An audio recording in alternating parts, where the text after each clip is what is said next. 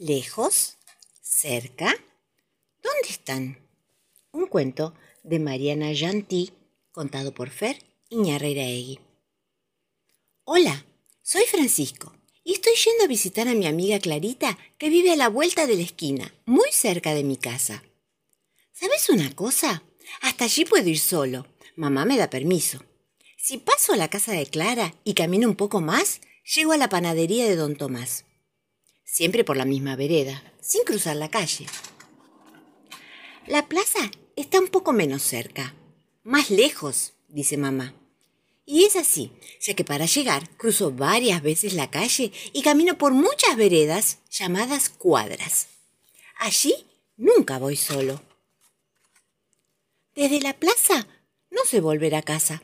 Cerca de la plaza está la escuela, el mercado y la casa de mi tía Julia. A veces pienso, ¿qué habrá más allá? ¿A dónde llegaría si siguiera caminando? Qué sensación rara. No termino bien de entender esto de los lugares. Un día escuché que hablaban de unos parientes que viven lejos, en otra ciudad. ¿Cómo que en otra ciudad? ¿Hay más ciudades? ¿Y cómo llego hasta ellas? Estoy agotado. Desde que quise entender algo, todo fue peor. Los grandes me llenaron la cabeza con las siguientes frases. Las ciudades están adentro de los países. Los países, juntos con el mar, forman la Tierra. La Tierra es el planeta donde vivimos. La Tierra flota en el universo y bla, bla, bla, bla, bla. Siento que mi cabeza comienza a girar y a girar y a girar entre ciudades, países, mares, universo. Ahora sí que estoy totalmente perdido. Y ellos siguen queriendo hacerme entender todo de una sola vez. Entonces hablan de rutas, de kilómetros, de horas de viaje, de viajar en avión, en barco, de cruzar mares y demás cosas. Creo que voy a parar con las preguntas por un rato. Las cosas se están complicando. Y todo por querer saber qué hay más allá de la plaza. Volpina va a la playa. Un cuento de Sandro Barba Larga contado por Fer Iñarreiraegui. Hoy hace mucho calor. Volpina va a la playa con su mamá y su papá. En la playa Volpina encuentra un amigo. Se llama Ratoncito. Volpina y Ratoncito juegan divertidos. Con la pala Volpina excava un pozo en la arena. Ratoncito llena el pozo con agua.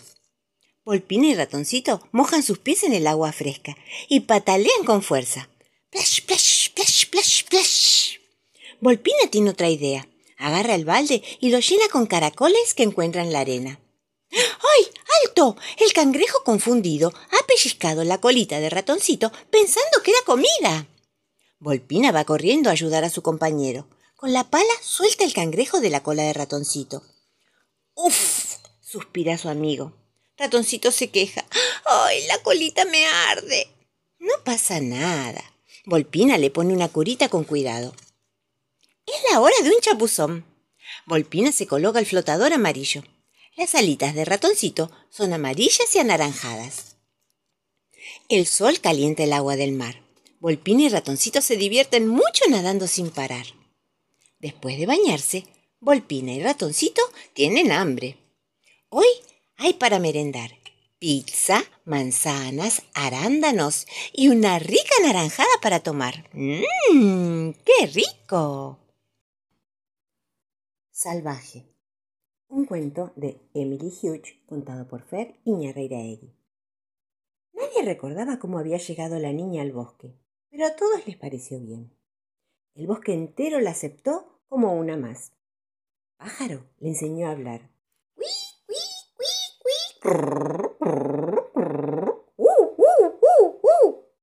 Oso le enseñó a pescar en el río para poder comer.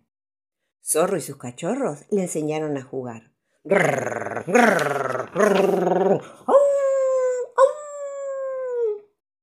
Ella los comprendía y era feliz. Era una más de la gran familia. Pero ocurrió que un día llegaron unos animales raros al bosque. La encontraron extraña. Sabían que era una persona como ellos, pero no como ellos. La niña los encontró extraños a ellos también. Eran como los animales que conocía, pero al mismo tiempo no lo eran. A ella la llevaron a una ciudad, un lugar muy raro, y se comportaban de una forma tan extraña.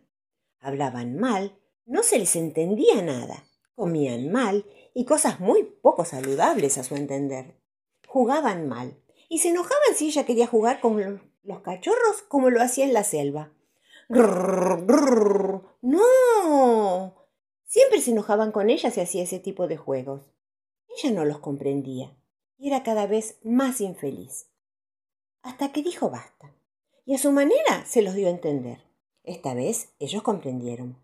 El tendal de destrucción a su paso era un claro mensaje de que ella no pertenecía a lo que ellos creían que necesitaba. Ni vestidos, ni muñecas, ni televisores, ni voladitos, ni muñecas, ni escaleras. Era lo que ella necesitaba. Nada, nada, nada de eso. Todo el mundo recordaba cómo se fue la niña, y a todos les pareció bien.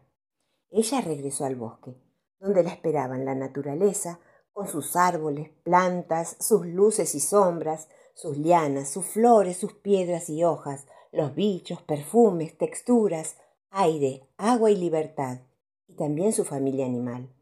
Y volvió a ser feliz, porque no se puede domar algo tan felizmente salvaje. El paseo de Nina, un cuento de Isabel Carrier, contado por Fer Iñarreiraegui. Nina sale a pasear. No vayas muy lejos, Nina, le dice su mamá. Pero en el camino, Nina encuentra un botón. Un botón que ha perdido su pantalón. Nina sigue caminando. Y de pronto ve una pluma. Una pluma ¿Qué ha perdido su pájaro. Nina camina y camina y trepa a un árbol y ahí encuentra un globo. Un globo que ha perdido a su niño. Y ya que está ahí arriba, camina despacito, despacito, haciendo equilibrio por una estela, una estela que ha perdido su avión. Y se cuelga de una estrella, una estrella que ha perdido su noche y se acuesta en una nube, una nube blandita que la lleva a pasear por el cielo, una nube que ha perdido su tormenta. Y mientras viaja lentamente por el cielo, con mucha, mucha tranquilidad, de repente Nina encuentra una casa, ahí abajo, cerquita de su nube. Una casa que había perdido a su Nina. Entonces se baja de la nube y camina hacia su casa, y en eso escucha a mamá que dice, Nina, a la mesa. Ya era la hora de cenar. Este es el puchero que come el enano barbas de algodón, un dedal de agua con flores de almendro, la pata de un grillo y un poco de miel, revolver muy lento y agregarle luego gotas de rocío del amanecer. Historia de Brogorpos, un cuento de Silvia Viñami contado por Fer Iñarra Iraegui. Yo te contaré lo que me contó un brogorpo que le contó otro brogorpo que le contó su tío brogorpo, mientras tomaba su acostumbrado té de jazmín. Había una vez un brogorpo triste y un brogorpo alegre. Caminaban juntos y triste se quejaba. Ufa, uf, ufará. Estoy triste y está enojado. Nadie nos conoce, nadie nos manda cartas. Nadie nos invita a tomar un té de jazmín. Y bueno, contestó alegre, empezá vos por escribir y así vas a conocer amigos. ¿Y quién va a ser amigo de un brogorpo si nadie sabe quiénes somos? Pero te olvidas de nuestros amigos, el mar, el campo, el viento silbador, que nos regala canciones, las hojas, las nubes. Bueno, pero las nubes, el mar, el campo, las hojas no hablan y mucho menos saben escribir cartas. No, yo quiero un amigo persona, un amigo nene o nena. Su tristeza se iba convirtiendo en lágrima grandota que amenazaba llover. Y caminando, llegaron a una casa a punto de ser terminada. Ya estaban los pintores con sus brochas y rodillos. Una sola habitación todavía no tenía color. Se acercaron a un pintor con cara arrugada por la preocupación, que sacudía la cabeza diciendo No sé qué voy a hacer, no sé qué voy a hacer. ¿Qué le pasa? le preguntó Brogorpo alegre. Me pasa, me pasa que, ¿ven esta casa? Bueno, la pinté toda, pero hay una habitación a la que todavía le falta color. No tiene ninguno, ni una pincelada, ni un tímido brillo. Bueno, pero eso se soluciona con un tarro de pintura, una brocha y ganas de trabajar. No. Para esta pieza hace falta mucho más, porque esta será la habitación de un bebé. Y sus papás me dijeron que tiene que ser la mejor, que su color debe ser un color nunca antes visto, un verde, pero un verde campo, que tenga un poco de verde mar mezclado, con olor a verde y con sonidos verdes. Y yo yo sé de pintura, pero no sé nada de música ni tampoco de perfumes. Por eso estoy tan preocupado. Ya probé todos los tarros, mezclé y mezclé, pero ese color no me sale. Los brogorpos se pusieron a pensar a quién pedir ayuda. De pronto, una hojita cayó en sus manos y les dio una idea. Sin prometer nada al pintor, se fueron por caminos invisibles, cabalgando en un globo. Primero reunieron a las hojas alrededor de los altos paraísos. Apareció también curioso el viento. Y allí nomás tuvieron una parte del color verde y el silbido del viento entre las hojas. Música verde. Para hablar con el mar tuvieron que ir más lejos, antes de que don Mar se durmiera. Aparecieron entonces los cabellos y las últimas espumas y el olor verde agua ver. A la vuelta miraron por la ventanilla del globo y descubrieron un campo de lechugas. Parecía un mar de polleritas arrugadas que estaban danzando. Allí la conversación fue un poco más difícil, porque la lechuga es un poco tímida y solo entiende de bailes y ensaladas. Pero al fin se llevaron jugo y pastito de lechuga y un largo rizo verde.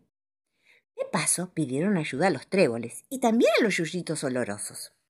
Al regresar, desde lejos se veían como dos nubes verdes, tambaleantes de tanto peso que traían. ¡Eso! ¡Nubes! Los necesitaban para amasar, blanquear y terminar la mezcla. Por suerte las nubes también bajaron a colaborar. El pintor lo miró, no muy sorprendido, sé que había hecho tantas cosas raras para lograr el color que solo le faltaba subir al cielo y robarle una franja al arco iris. Brogorpo triste y Brogorpo alegre exprimieron, mezclaron, apilaron, amasaron, aplastaron y estiraron. El pintor, maravillado, les preguntó cómo habían logrado todo eso.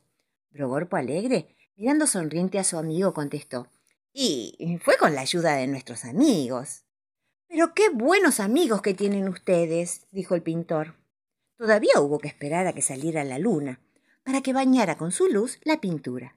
Y quedó lista. Nuestro pintor quedó tan requete contento que no sabía cómo agradecer. Con una tacita de té de jazmín, dijo Brogorpo alegre. ¡Ay, mándanos una carta! pidió todo colorado Brogorpo triste.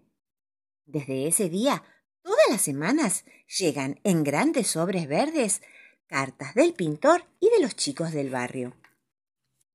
Y hay amigos personas, amigos nenes, amigas nenas entre los Brogorpos. Vos, ¿Querés ser su amigo? Basta con que escribas una carta o hagas un dibujo y lo pongas en un sobre, sin estampilla, pero con mucho cariño. ¿Y a dónde mandar la carta? Bueno, qué pregunta. A Brogorpol, por supuesto, que queda allí, doblando la esquina de tu paraguas. O el dibujo lo podés mandar al grupo de cuentos de Fer.